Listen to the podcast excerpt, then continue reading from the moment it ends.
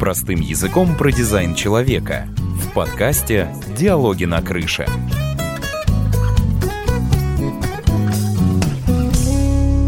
Привет, друзья, вы слушаете подкаст «Диалоги на крыше». Здесь, на этой крыше, мы разговариваем простым языком про дизайн человека, знакомимся с интересными людьми, развеиваем мифы и легенды из мира Human Design. Я его ведущая Елена Киреева. Сегодня мы поговорим на очень интересную тему, тему, с которой лично я связана пол, половину своей сознательной жизни, а может быть и больше. Это тема отношений между взрослыми и детьми. Именно это, наверное, когда-то привело меня в педагогический университет, а спустя 10 лет педагогической практики я пришла изучать тему отношений в систему дизайн человека. И перед тем, как мы перейдем к основной теме, к теме нашего выпуска, я хочу поделиться с вами некоторыми размышлениями, которые у меня возникли после недавнего спектакля. Спектакль назывался «Чудотворцы», театр нитья, и один из актеров сказал такую фразу. «Разве ребенок не человек?» И эта фраза меня настолько замурашила, потому что как часто мы относимся к детям — не воспринимая их серьезно, потому что ты еще маленький, ты не понимаешь. Когда вырастешь, тогда будешь решать. А разве может кто-то научиться что-то решать в своей жизни, когда вырастет? Или мы этому учимся постепенно?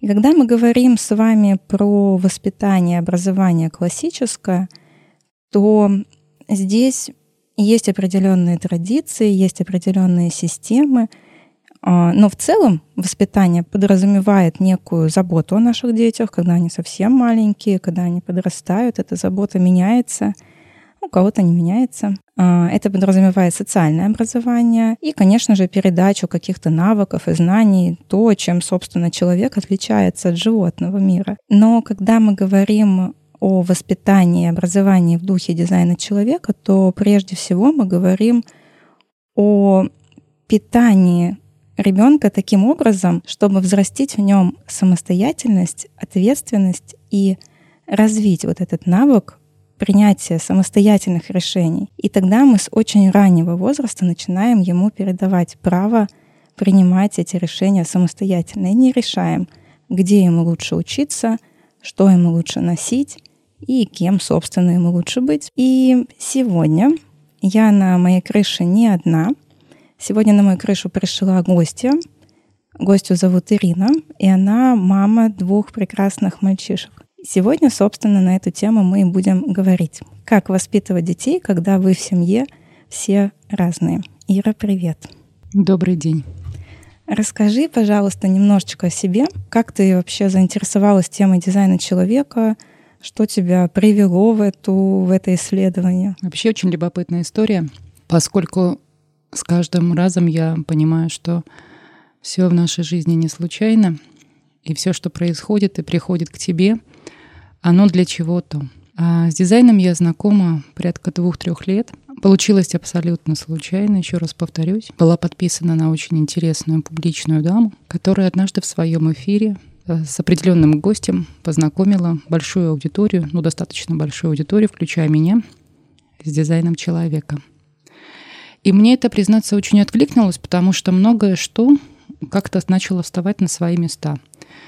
Я понимаю о себе то, что достаточно я любопытная и любознательная, я начала копаться. То есть я посмотрела свою карту, посмотрела карты детей, поняла, что мы как в зоопарке, потому что мы все разные, как с этим быть непонятно. Поняла то, что мне нужна помощь э, компетентного человека, чтобы в этом всем разобраться, поскольку та информация, которая есть в интернете, она на таком интересном инопланетном языке, что понять ее очень трудно.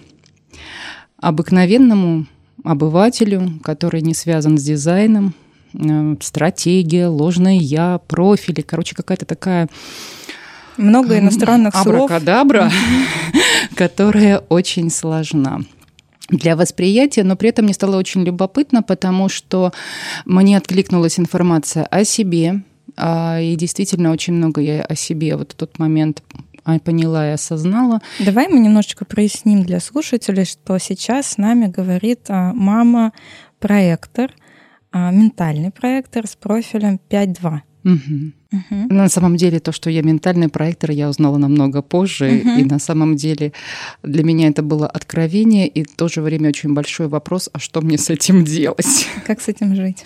И как с этим жить. Вот. Но опять-таки мама двоих детей, старший манифестор, младший генератор. И э, надо сказать, э, что когда появился на свет наш старший сын, понятное дело, что мы пошли под тем же самым путям, по тем же самым рельсам воспитания, а, которое было у нас, которым воспитывали нас наши родители.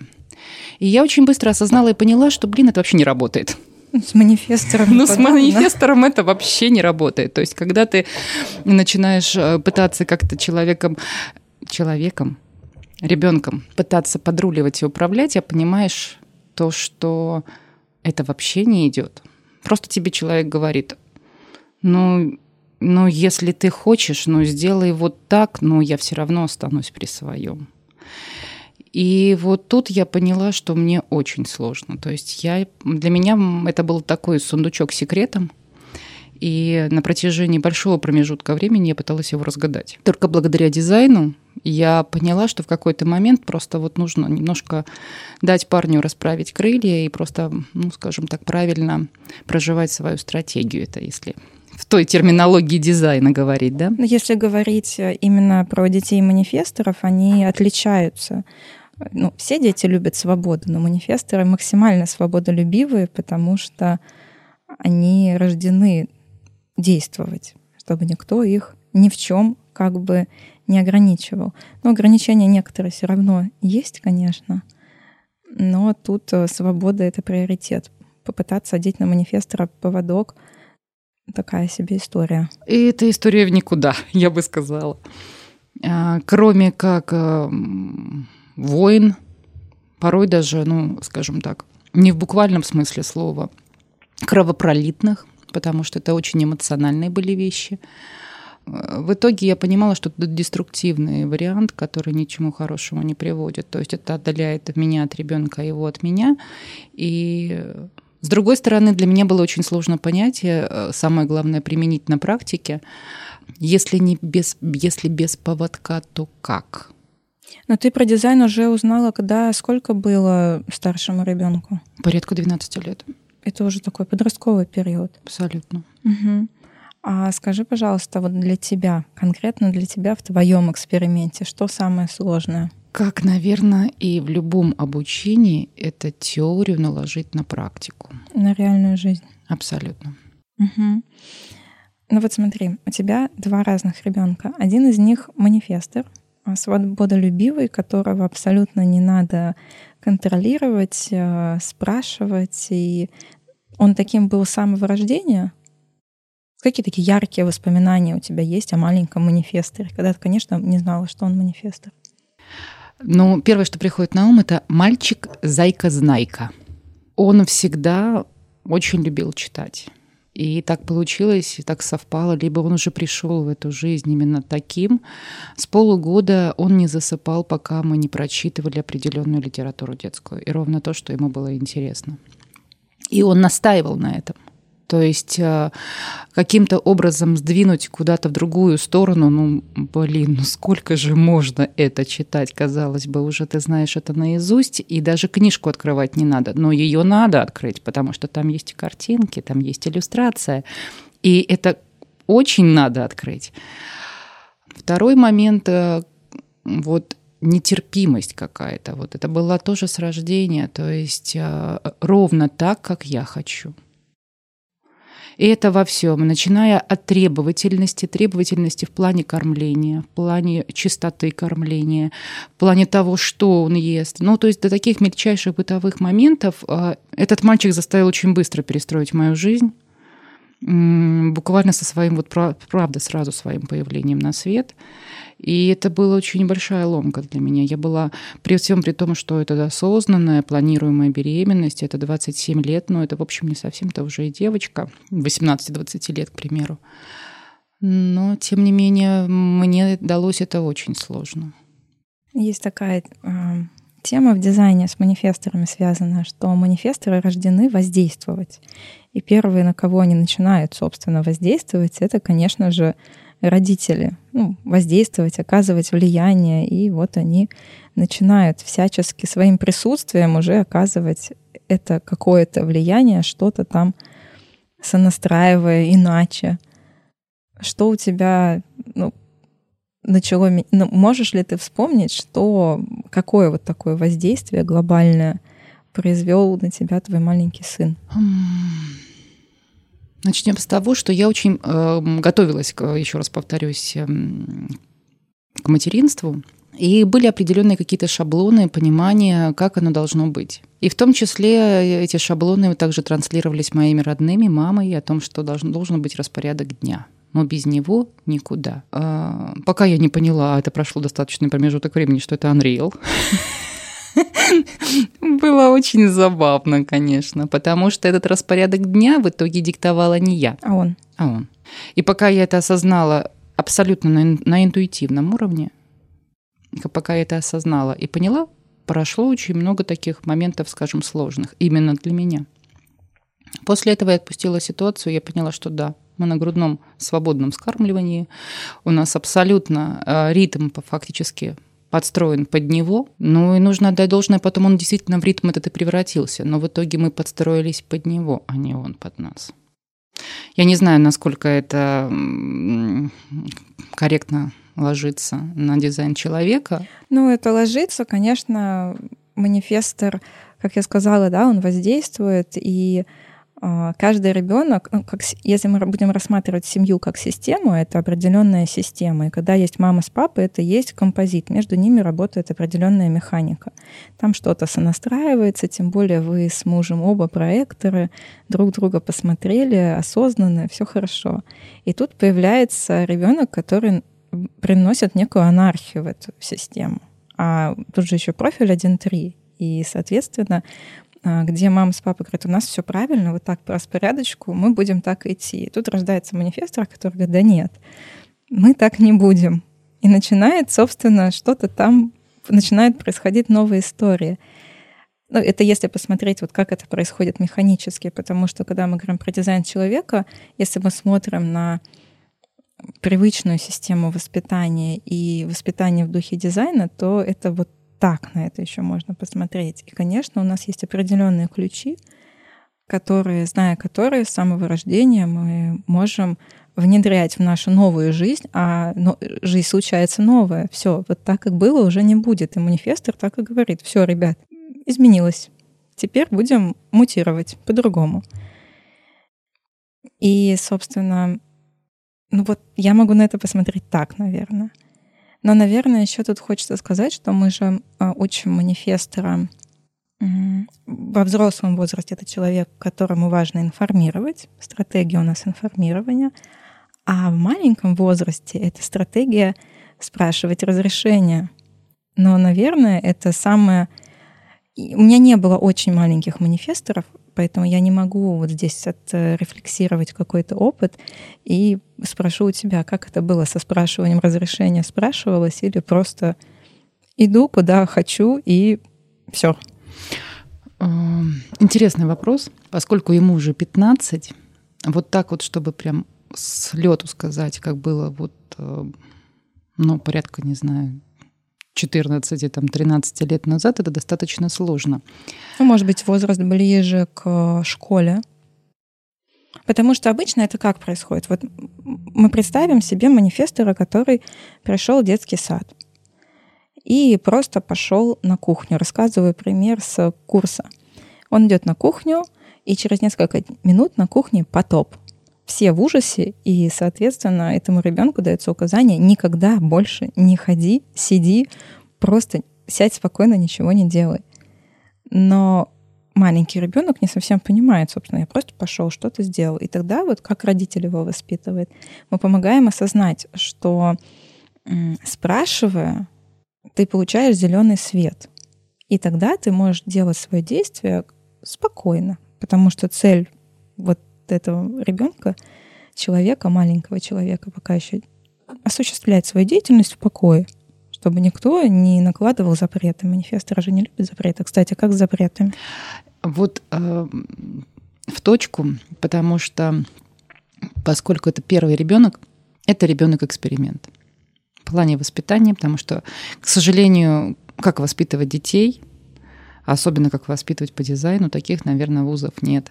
И, возможно, они появятся, я не возможно, исключаю. Не... Уже есть эксперимент в Екатеринбурге, а, в восьмых-седьмых классах ввели курс для детей по дизайну человека. Mm. с 14 лет мы можем давать подростку индивидуальное чтение без родителей. И вот есть такой курс э, в какой-то частной школе, правда, пока, но в этом году он появился. Но, тем не менее, он появился, это круто. Вот, поэтому, что касаемо образования для родителей в плане воспитания, особенно что касаемо первых детей, ну, для большинства все-таки это эксперимент, потому что ты не знаешь, что такое вообще воспитать, как воспитать, как правильно привить какие-то вещи, как донести какую-то информацию. То есть и тут получается метод проб и ошибок. А плюс еще перфекционизм, который есть у родителей. Они же хотят свое, свое чадо, чтобы оно стало самым лучшим, самым замечательным, самым крутым. Оно уже есть. Но главное, чтобы это еще и все остальные оценили. Вот момент какой-то каких-то амбиций, может быть, внутреннего тщеславия где-то в чем-то родители играет роль. И, соответственно, эти высокие планки, которые ставят родители, я уверена, что я не одна такая, таких большинство. Особенно в нынешнее время, когда есть понятие целеполагания, когда есть понятие достигателей и тому подобное, да, соответственно, это мы транслируем не только на себя, но и на свою семью и исподволь на своих детей. А, так вот, с сыном получилось так, что мы очень ставили жесткие рамки, мы очень были требовательны к нему. И э, детском саду и в начальной школе. Это, ну, мягко говоря, были очень жесткие рамки. То есть это была история не для манифестора вообще. Ну, и не для анархиста. Хотя, а, знаешь, тут хочется ты просто говоришь такими ключами интересными, ты говоришь пробы и ошибки. Это вот его как бы тема вообще на самом деле. Вот прям его да? с его профилем. Это, это профиль, ну, тема проб и ошибок в жизни. То есть сталкиваться с жизнью, сталкиваться с тем, что не работает, и улучшать это. Вот это такой путь.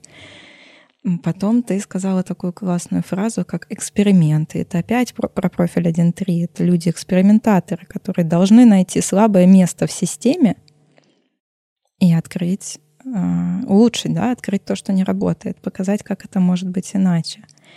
И если вернемся немножечко к началу нашего диалога, то тут можно посмотреть, что ребенок-манифестор вашу семью пришел как раз-таки расширить эти границы, сказать, не все так угу. по рамочкам. Туннельно. Да, то есть мы можем, конечно, выставить эти рамки, но слабое место будет.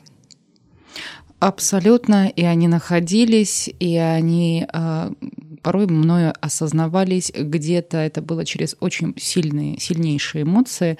Для примера приведу такую интересную историю. Наверняка она тоже красноречиво рассказывает о манифесторе.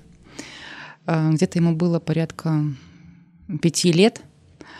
Э, мы поехали в парк, я была одна с ним. Ну и в какой-то момент мы буквально вот зашли в парк, прошли метров 300, а, и тут он захотел идти ровно по своей тропе. Вот, по своей дороге, а при этом, соответственно, то велосипедисты проезжали на большой скорости. А, ну, в общем, была какая-то обстановка достаточно такая небезопасная. И я попыталась корректным образом сначала его отодвинуть, попросить. Но тут, ну, как на грех, а, шли три великовозрастные дамы. И, соответственно, у сына появился появилась аудитория. Как у прекрасного актера появилась возможность показать театр. И вот он, значит, начинает топать ногами, а, в общем, проявлять массу негодования на этот счет, чтобы ровно достичь того, что он хочет. В какой-то момент уже мои силы уже были на пределе, я ему сказала, «А, вот если, сейчас повторяется ровно то же самое, то я беру, и мы уезжаем из парка. И больше мы вот в ближайшее время сюда не вернемся. Ну, естественно, это было дальше. В какой-то момент я его хватаю просто под мышку, потому что по-другому было невозможно его нести и вести руки, ноги. В общем, это было Ох, и вот такая фраза. Я его несу, а он кричит на весь парк. Люди добрые, помоги, помогите. Злая тетка меня тащит, уносит неизвестно куда. Самое что интересно, сердобольные люди, нужно отдать должное, у нас в городе есть, они есть. И начали под, подходить ко мне то одна дама, то другая. Вы вообще кто? Я кричу, я мать! Вот.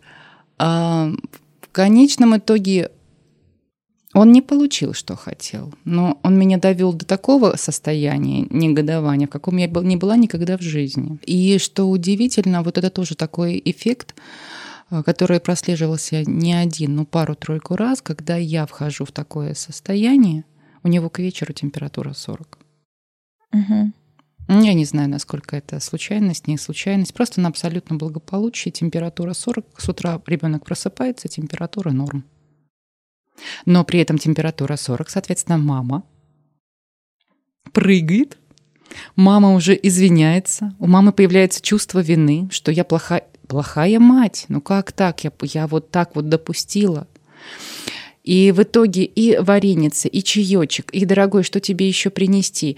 И, в общем, мама уже просто на на коленях практически. Но это интересно, потому что тоже, если мы посмотрим через призму дизайна вот на эту историю, да, а, то любой ребенок и манифестор, и генератор, и проектор, цель какая вообще? Заполучить э, внимание или желаемое, ну, того, чего не хватает.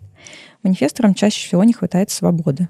Вот насколько я их могу понять, там больше всего вот эта потребность свободы и внимания родителей, конечно. Поэтому как проще всего заслужить внимание родителей? Ну, есть два способа. Ну, да. Да. Либо делая что-то очень хорошо и получая за это определенные аплодисменты и награды, либо создавая проблемы там, где у нас будет, где внимание будет вот такое, какое хочу. Я расскажу пример, очень похожий на твой из парка. Я, конечно, не знаю, кем там был этот мальчик, но подозреваю, что это был все-таки маленький манифестор. Мы гуляем летом с детьми в парке, и тут, значит, подкатывает к нам на велике маленький мальчик и говорит мне, где моя мама? Я говорю, да я не знаю, но я думала, что он шутит. Ну и мы что-то так смеемся, и так я на него фокусируюсь и понимаю, что он не шутит. Я говорю, «А ты куда едешь? Он говорит, я ехал кататься на машинках. А потом, говорит, их нет. Я понимаю, что ребенок потерялся. Ребенку там, ну, года 4, он совсем маленький. И мы начинаем идти, значит, с ним говорим, где ты был? Он там. Мы идем, ищем. По итогу мы доходим до машины, которая на Ленина. Он кидает свой велик и бежит на эту машину. Говорю, ты что, хочешь кататься? Он, да, он уже забыл про маму, он уже хочет кататься. Я говорю, нет, друг, кататься мы сейчас не будем, давай мы найдем родителей, а потом уже решим. И мы уже звоним э, в службу спасения, чтобы понять вообще, ну, сообщить, что мы нашли ребенка, что делать. И тут он говорит, ой, а мы же на машине проехали, она там. Я говорю, ну пойдем. И мы идем к этой машине, а машина вот вдоль э, русского двора, как все оставляют. Мы подходим к стоянке, и там бежит, значит, женщина, девушка уже в истерике, там еще второй ребенок, и вот, значит, она вначале его обнимает, потом, соответственно, она на него орет, ну, происходят определенные эмоции. И пока мы гуляли, пока мы искали родителей, вот я шла с ними разговаривала, и мотивация, я говорю, «А как ты уехал? Он говорит, да я просто хотел на машинках покататься. Вот у него была цель заполучить эти машинки. Я не знаю, все-таки получил он потом от себя это или нет.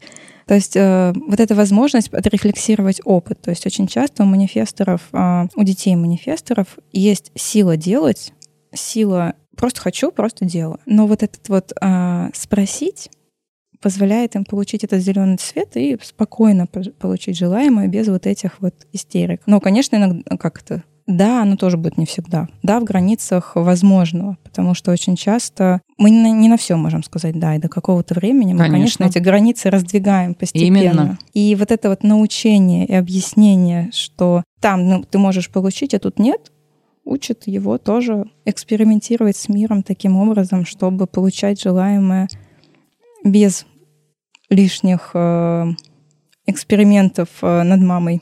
Кстати, можно я добавлю? Я почему-то именно сейчас мне пришла эта мысль. А, я буквально недавно слушала твой подкаст, свежий подкаст. И там про ленивых, вроде как сначала был разговор про генераторов, но потом прозвучал профиль 1 к 3, а у меня оба сына профиль 1.3. Интересная история потому что я услышала для себя такую вещь, прям как озарение пришло в голову, что это ребята очень материальные.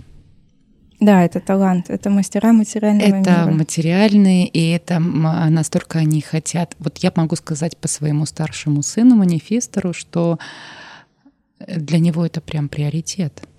И обладать материальными благами, обладать материальными ценностями для него это очень важно. И мало того, он ставит одну цель, он ее сам достигает, он ставит другую цель и идет дальше к ней, также ее достигает. А, ну, это вот сейчас в плане той же техники, это планшет, это а, наушники, это и все должно быть определенного бренда, это должно быть определенного качества. Он себе поставил цель ровно по определенным критериям, он ее достиг.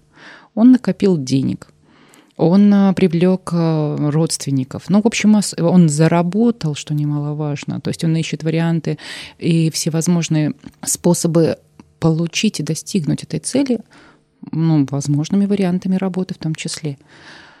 Но в плане материального, да, очень примечательная история. Если, не дай бог, что-то случится, крошечка попадет на телефон, это будет ураган.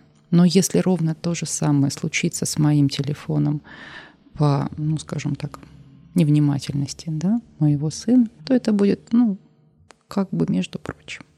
Здесь можно обращать его внимание на его реакции, когда это происходит с его вещью, когда такая же реакция происходит с твоей вещью, потому что вот эти детки с профилем 1.3, плюс твой ребенка определено эго, оно определено одним из самых мощных материальных каналов, то есть такой маленький эгоист, который говорит «все мне». Да. И вот этот вот эгоизм, с одной стороны, очень хорошо вот его желание покупать и все мне, все в мою копилочку, это, с одной стороны, очень классно поддержать, потому что таким образом это его укрепляет и учит использовать, пользоваться своей механикой, достигая этих материальных целей. Но есть другая сторона. Они не ценят то, что не принадлежит им. Абсолютно. И вот здесь хорошо бы научить на контрасте. Потому что у меня есть взрослый человек с профилем 1.3, правда, генератор. И это очень интересно тоже с вещами, когда мы ездили на одной машине, и я отношусь, что мне собака должна ехать в багажнике, а у него собака должна прыгать по всей машине. И вот когда я не могла сесть в свою машину, потому что у меня просто она была в песке, в шерсти, в лапах, и меня это вызывало легкую истерику. То есть, ну, с определенным эго, с манифестором, они очень хорошо понимают слова. То есть, на самом деле, благодаря тому, тем более, что ты мам-проектор, а проектор у нас отличается осознанностью, можно на это проинформируя, показать, как, что тебе это тоже не нравится. И это важно делать манифестором на самом деле, потому что ну, это учит ценить и то, что вокруг. Я слушаю и наслаждаюсь этим моментом, а, потому что я рассчитываю, что это когда-то будет достижимо. Вот, но э, достижимо именно не то, что достижимо, а достигнуто. Потому что понятное дело, что мы на это обращаем внимание в семье. И это очень... Э, чем старше он становится, чем крупнее он становится, э, тем таких моментов становится больше. И, естественно, мы даем обратную связь. Естественно, я через свои ощущения, через свои эмоции ему об этом говорю. Пока сказать, что мы в этом моменте преуспели, это будет достаточно самонадеянно. С другой стороны, я понимаю, что вода камень точит, и у нас еще впереди есть время, чтобы же заложить еще дополнительные зерна, которые, естественно, успеют и прорасти. Но сейчас у него такой возраст, он такой самый, знаешь, а, ну, в классической педагогике, психологии мы называем это переходным возрастом, трудным возрастом. В дизайне тоже есть этот период, э, он тоже выделяется. И, конечно, это время, где он становится, учится быть самостоятельным человеком. И здесь а, мам с папой, конечно, уже потеряли тот авторитет, который как бы был ранее. Плюс это, еще раз повторюсь, маленький анархист, у тебя их два. Спасибо. Вот, и то есть подорвать, конечно, вот эту вот систему, найти слабое место и, собственно, то есть тройка — это же про уважение, но вот это вот уважение очень часто требуется в одну сторону, а здесь уважать и научить уважению к другим. И тогда это становится взаимным. То есть показать. То есть дизайн человека, он же нам дает какие-то ключи. То есть, ну, например, у ребенка манифестора есть стратегия информирования. Это взаимный процесс. Он информирует, и вы информируете. Но ребенка мы учим спрашивать, да, спрашивать разрешение, можно взять твой телефон или нет, там можно телек посмотреть или нет, потому что там ты сейчас смотришь, а он пришел, перещелкнул канал. Ну, это я условно сейчас uh-huh. привожу пример. И вот это вот спрашивание разрешения создает дальше возможность для информирования. Но вы его всегда будете информировать. Смотри, обращать внимание, смотри, какие последствия имело твое действие. То есть показать эту силу воздействия. Но это, конечно, работает, когда как ребенок хотя бы иногда слышит «да». И вот это вот, если гиперопека, которая создается, а часто она в первые семь лет создается – угу. то как раз-таки оттуда очень многие зернышки и растут. И поэтому нам просто их прополоть постепенно можно, удастся. Мы, признаться, вот именно я поймала себя в какой-то момент э, на той мысли, что из наших уст часто доносится «нет», чем «да». Особенно это было вот по отношению к старшему, как к нашему эксперименту. И в какой-то момент я поняла, что это неправильно. И после этого я почувствовала действительно то, что наши отношения стали меняться. Наши отношения превратились в диалог. Когда есть взаимопонимание, когда э, ребенок задает, начинает задавать вопросы на любые темы.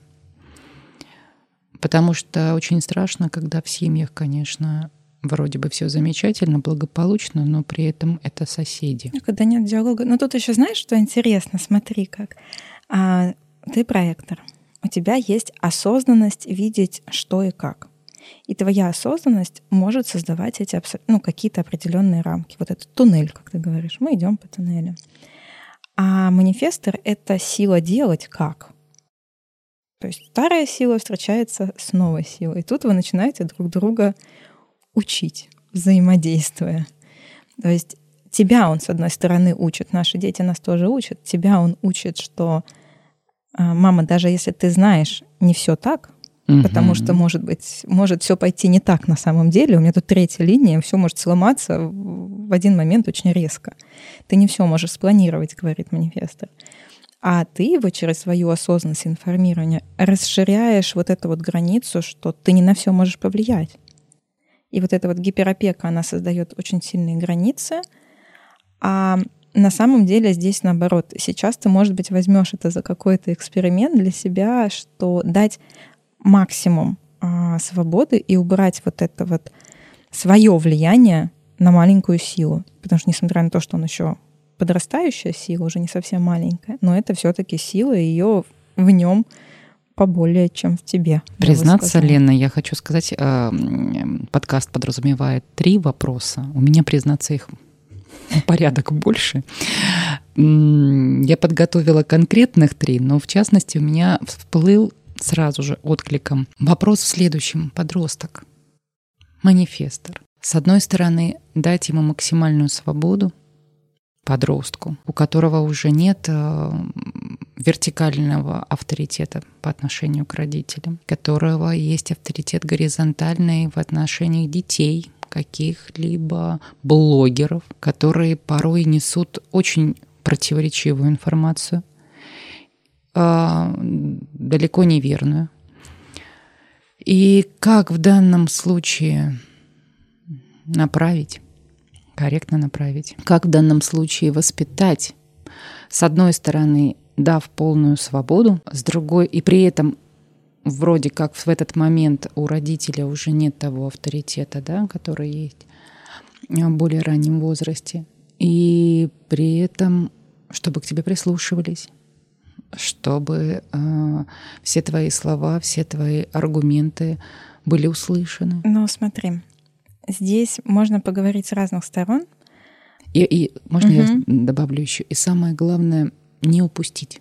Потому что, естественно, не упустить самого ребенка, чтобы было это корректно, вот корректно и гармонично.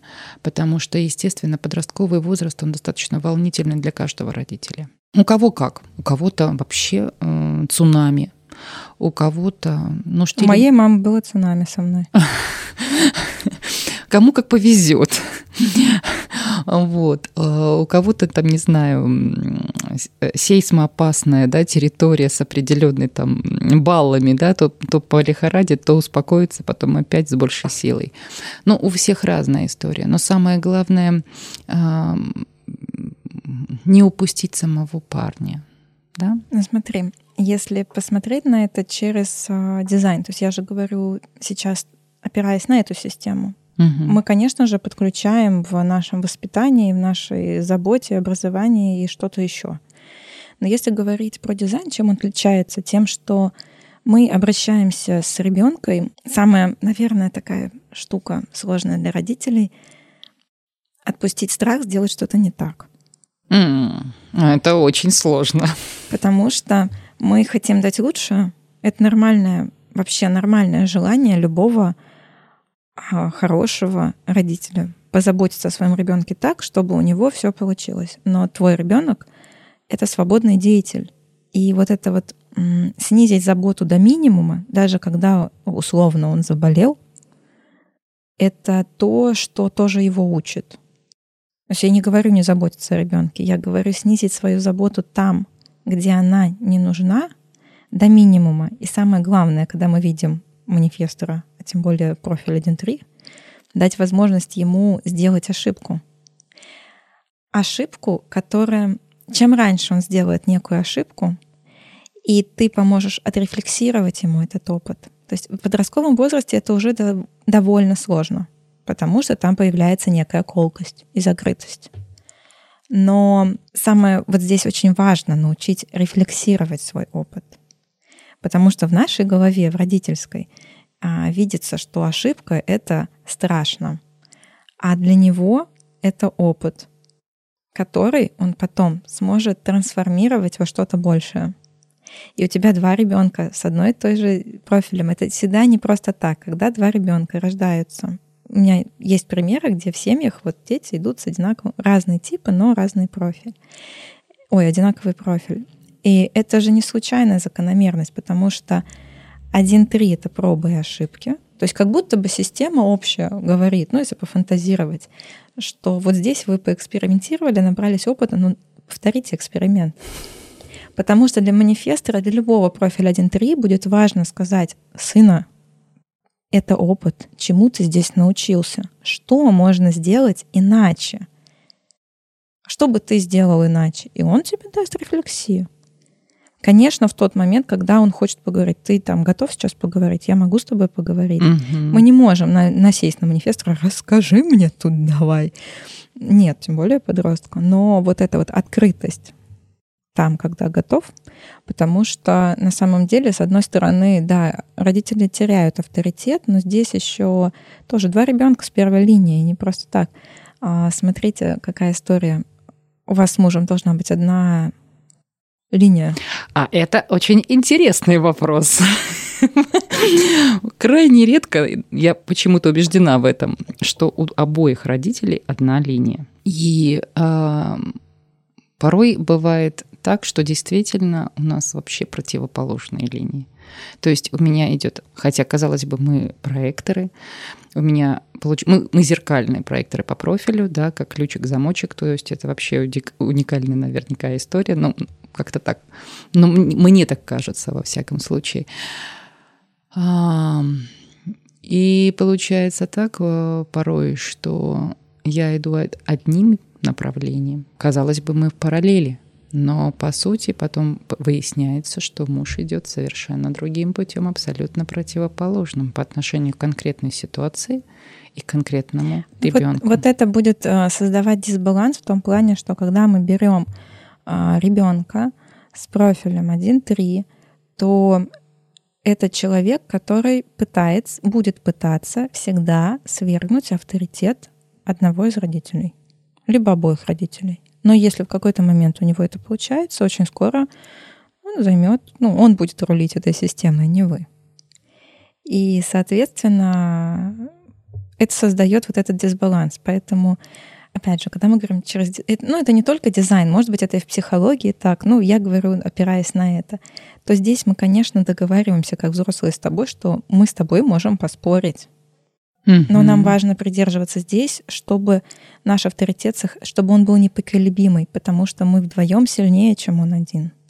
А если он найдет слабое место, и, например, это будет сейчас мама, которая будет там как-то поддаваться на его манипуляции определенные, или папа, который поддержит вот это, это будет неплохой эксперимент.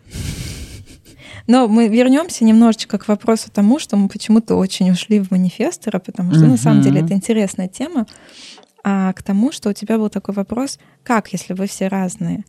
И если говорить через дизайн человека, первое вот это понимание как, конечно, остается стратегия. То есть манифестора мы учим спрашивать, ничего не делать, пока ты не спросил, да, проинформируй меня, скажи мне. И тогда, если да, будет да. Но ты спокойно это сделаешь, у тебя зеленый свет будет гореть. А с генератором другая история.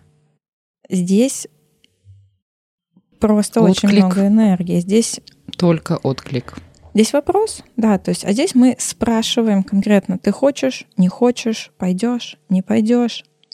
Но не все так просто, как хотелось бы, потому что у любого маленького генератора даже, наверное, ну, у меня нет просто примеров, где бы воспитывали до 7 лет только из отклика.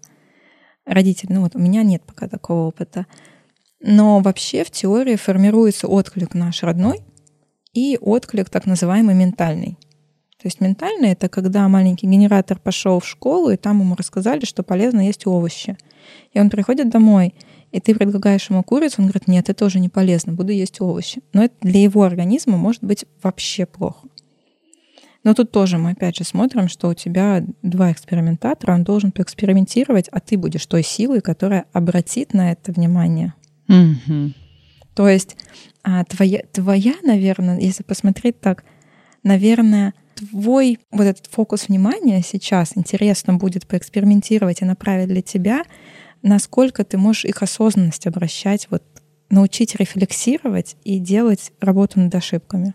Mm-hmm. Потому что воспитываясь в духе дизайна, да, мы постепенно передаем ответственность, самостоятельность, и здесь самое важное вот эта вот передача а, ответственность за последствия, которые принесет твое решение. То есть ты решил не учиться, окей, там двойка тебе грозит, там условно, там вылет из гимназии.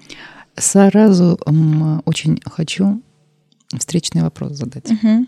В частности, в отношении генератора. А, ну, кстати, в плане воспитания по отклику могу сказать, э, по своему опыту, наверное, ну, на процентов 80 у нас так и было. У нас не было вообще термина «ходить». У нас такой глагол отсутствовал вообще в нашем обиходе. То есть ребенок пошел с 11, в 11 с половиной месяцев, а в 12 он уже побежал. И а, интуитивно, я не знаю, как это объяснить, я давала ему эту возможность. То есть понятно, что это в рамках безопасности, то есть там, где это опасно, там это, естественно, мной предотвращалось. Но, тем не менее, вот эта возможность двигаться, двигатель, прыгатель, ходитель, ну даже не ходитель.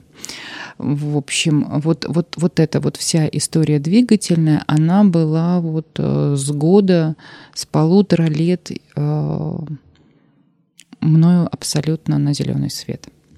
А на контрасте с манифестором? А манифестор закатывал глаза и говорил, боже мой, зачем нам такое наказание? И он это делает по сей день. Вот. А, а к слову, в плане рефлексии очень тоже откликнулась история, потому что сейчас у нас уже школьный период с младшим генератором, и тут вообще уже, ну это притча во языцах, уже все наши эм, эм, все взрослые педагоги, и не только, то есть все а, работники школы практически, ну, не утрируя, уже знают наш кошелек, как выглядит. Один из, и у нас уже их два, потому что мы их теряли уже неоднократно. Получается интересная картина. Он утерян. Я даю возможность ему его найти. И, говорю, и напоминаю, ты нашел кошелек? Ты нашел кошелек? И это продолжается на протяжении недели. Когда уже проходит неделя, а кошелька нет, я говорю, ну что мы теперь? А там в кошельке и карточка его и э, флеш-карта ему на необходима там для занятий э, по пению. Ну, в общем, не, это не просто материальные какие-то вещи, материальные там буквально там какие-то денежные купюры. Это что-то большее, скажем так, то, что ну, необходимо ему для определенной деятельности, которая причем ему нравится. И в итоге получается история такая, что я даю ему эту возможность, я объясняю, чем это грозит. Ну, а чем грозит? То есть ты будешь вообще без карты, ты не сможешь даже элементарно покушать, да, ну какие-то такие элементарные вещи, соответственно, вот на, на флешке половина всей твоей жизни, скажем так, в ансамбле, да, то есть очень много песен и так далее. Слушается внимательно. Да, да, я завтра все узнаю. В итоге неделя, в итоге неделя проходит, и я понимаю, что еще вот чуть-чуть, и в итоге наш Так кошелек... кто узнает в конце? Ну, естественно, я. Ну так ты ответила на свой вопрос. Какой вопрос здесь может помочь? Какой вопрос можно задать ребенку генератору, чтобы спровоцировать его на ту историю, чтобы он пошел и нашел. Ну, вот это вот для меня вопрос. Ну, вот э, здесь можно, я могу подсказать вопрос, но вообще можно поиграть с вопросами. Сила проектора задавать вопросы. А, вот, то есть направлять — это одна история, задавать вопросы — это нам нужно задавать вопросы, спрашивать, спрашивать так много раз, пока там что-то не перещелкнет. И здесь может быть вопрос, простой вопрос. Тебе твой кошелек нужен? Mm. Тебе деньги там нужны? Тебе нужна эта флешка? Он тебе скажет, ага.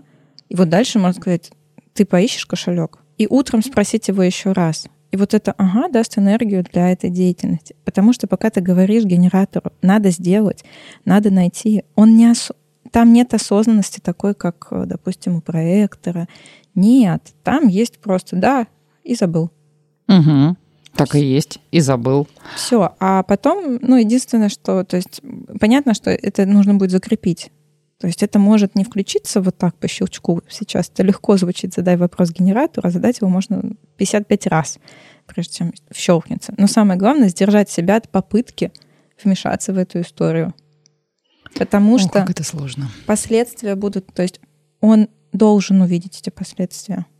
Вот мастерство в том, чтобы он увидел и получил этот опыт. Понял, что там я не смог купить булочку, тут мне там в ансамбле что-то не так, потому что я это потерял, тут еще что-то случилось. Или там мне нужно было куда-то идти, а карты нет, мама не смогла деньги на карту скинуть. И это будет тот опыт, который дойдет через тело. Потому что пока ты говоришь сюда, он сюда влетел, туда вылетел. Ну, так у них работает. А как тогда у меня сразу внутреннее противоречие профиль 1.3, который материальный? Как одно, одно с другим э, сживается? Материализм — это то, чему мы обучаемся. То есть а, понятно, что они рождены с этой историей, но тут же вопрос про то, чтобы, да, я хочу... Внутри в механике есть такая потребность иметь деньги, чтобы что-то купить самому. Угу. И там еще взращивается такая штука, чтобы э, заработать эти деньги, получить. Таким детям, кстати, можно платить. Вот это я штуки. услышала в прошлом подкасте, и это меня ошеломило. Потому что действительно многие психологи говорят о том, что это вообще нельзя. Ну, я, это табу, я табуированная педагог, которая была просто всегда против этой темы. И, конечно, когда я услышала про тройки, которым платят, я вначале у меня было возмущение. Но увидев некоторые опыты и потом пропустив это через механику, мы говорим только про механику. Кстати, я очень хочу поделиться одной историей угу. в плане отклика, в плане механики и в контексте генератора. Начальная школа, домашняя работа. как делает генератор. Ему нужно сделать быстро. Пять минут все должно быть готово. А как это будет сделано, это уже другая история. Потому что его много чего ждет, ему много чего нужно сделать, у него масса идей. И, соответственно, мы пришли к тому, что необходим черновик. При том, что я изначально эту историю не насаждала, это уже как последствия, как выводы. А, черновик это сначала нужно на черновике все написать, потом это нужно переписать. Соответственно, у него в голове, что это двойная работа, и у него больше на это время тратится. В итоге это привело к тому, что мы делали э, домашние задания порядка 5-6 часов. И самое главное другое, что за эти 5-6 часов ни качество, ни количество нормально не были выполнены. А, мы пришли к результату худшему, чем был исходный результат. И вот моя мама по, ну, скажем, опыту большому, более 30 лет в начальной школе, она говорит, Ира, дети, никто не любит писать на черновик. Давай мы с ним поговорим. Здесь хорошо мы отработали именно отклик с ее, с ее помощью. Прям вот по отклику, именно телесному этому пошло. Я это, я это прочувствовала, я это увидела. Но, естественно, это все было преподнесено как а сказка, что ли. Как игра. А давай мы поиграем. У нас есть секрет, который никто не должен знать. Никто. Вот смотри, если ты сегодня качественно, на чистовик, качественно, сделаешь работу, завтра ты будешь писать точно так же на чистовик. Но если у тебя будет сделано 2-3 помарки, следующая домашка будет на черновик. И нужно э, отдать должное, у нашего генератора заискрились глаза. И он сказал, да, я хочу. Удивительное следующее. Уже неделю не день, не два, уже неделю. Он пишет на чистовик и пишет хорошо, без черновика. И э, наша такая тихая внегласная история. У нас секрет. Я не знаю, для чего это рассказала, признаться честно. Но то, что это по отклику, вот ему откликнулось, и он это применил сразу же, и ему эта история зашла. Но если ему что-то не зашло, это будет «тяни, толкай» без результата. Здесь есть две истории, на самом деле, на которых можно посмотреть. Первое, что здесь сразу же прощупывается, то, что, конечно же, с ребенка убирают лишнюю нагрузку.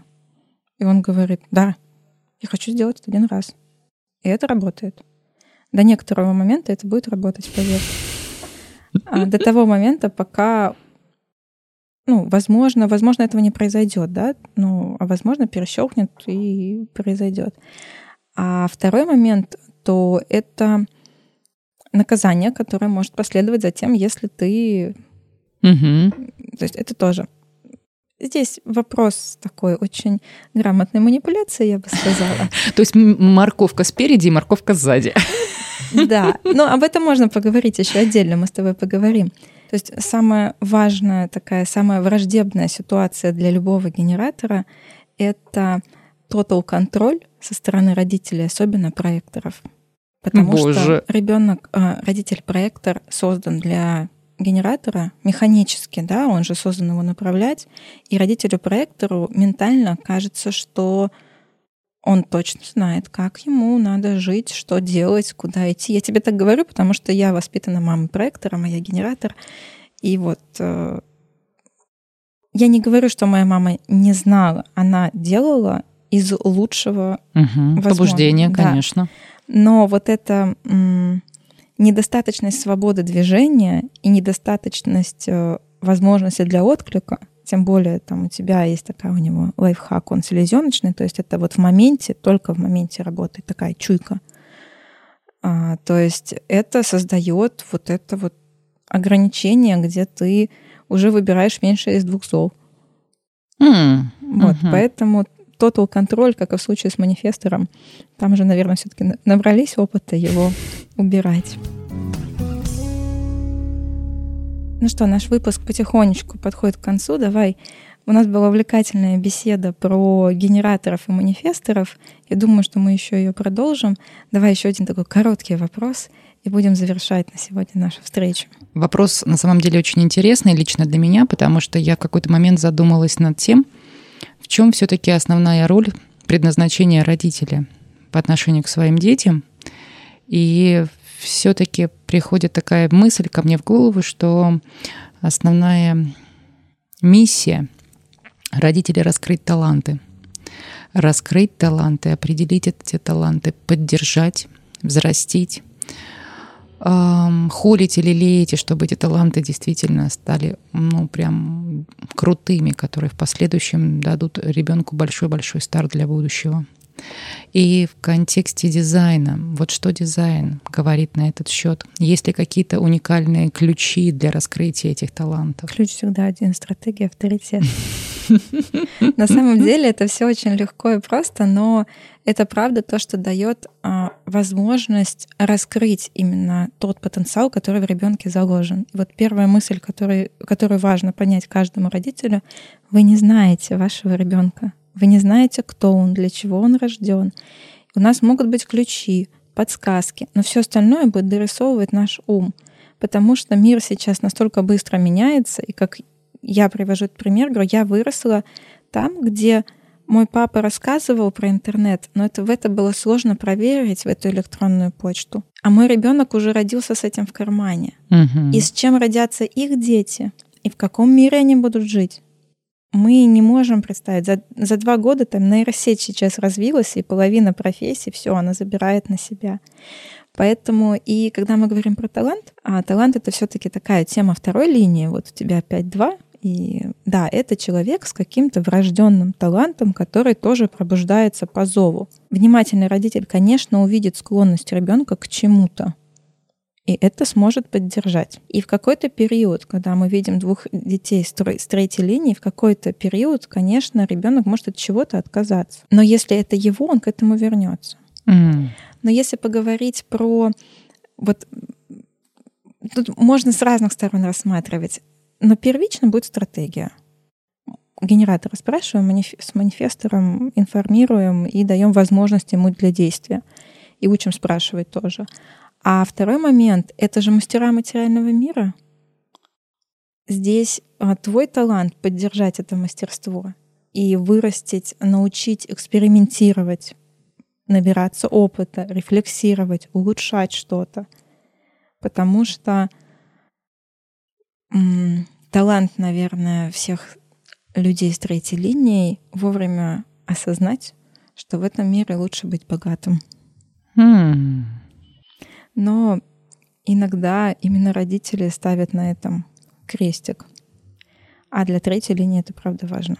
Потому что это мастерство инвестировать свое время, свою энергию, свою силу, свою деятельность в правильное русло, в правильных людей, в правильное направление. И вот это в этом их мастерство, в этом их талант. К слову, вот мне прям вот хочется задать, но это прям давай, маленький, маленький давай. последний вопрос. Тут недавно спросил мой младший генератор, а, задал мне такой вопрос. Мама, что мне сделать, чтобы оказаться в телевизоре? Чтобы я был известен и чтобы я прославил город Смоленск. И не просто прославил, а чтобы его знали и в рамках России, и за ее пределами. Я переспросила, говорю, подожди, ты хочешь быть как Гагарин, как Никулин, как Беляев – нет, но они же в Смоленской области рождены. А я хочу, чтобы узнали именно о городе Смоленске, в котором я живу. Ну, в общем, вот такой вопрос. Ну, у вас есть время понаблюдать, порефлексировать, по экспериментировать, что же это может быть. Но это, это тоже материальная история получается. Я бы не сказала. Я бы не отнеслась бы это как материальная история, я бы отнеслась это как к исследованию. Это же ребенок Эксперимент. То есть он говорит, мне, ну, и здесь можно всегда говорить, давай поисследуем этот вопрос. Что, что бы тебе было интересно? Hmm. Хочешь, мы поисследуем? Что тебе будет интересно? И ты можешь рассказать ему про спортсменов, можешь рассказать там про педагогов, еще что-то. И там где-то может произойти вот это включение там, в ансамбле он занимается. Угу. Давай поисследуем этот вопрос. Какие вообще таланты, какие люди, а, что тебе интересно. Здесь очень важно обратить внимание, что тебе будет интересно, потому что вырастить мы сможем все, что хочешь. И вот это будет самая классная поддержка. Угу. Ну что, наш выпуск сегодняшний подошел к концу. Ира, спасибо тебе за эту беседу. Вы слушали подкаст «Диалоги на крыше». Если у вас есть своя история или свои вопросы, присылайте их нам в Телеграм, подписывайтесь на канал, все ссылки будут в описании. И мы услышимся с вами на следующей неделе на нашей крыше. На сегодня все. Пока. Благодарю. Пока. Простым языком про дизайн человека в подкасте «Диалоги на крыше».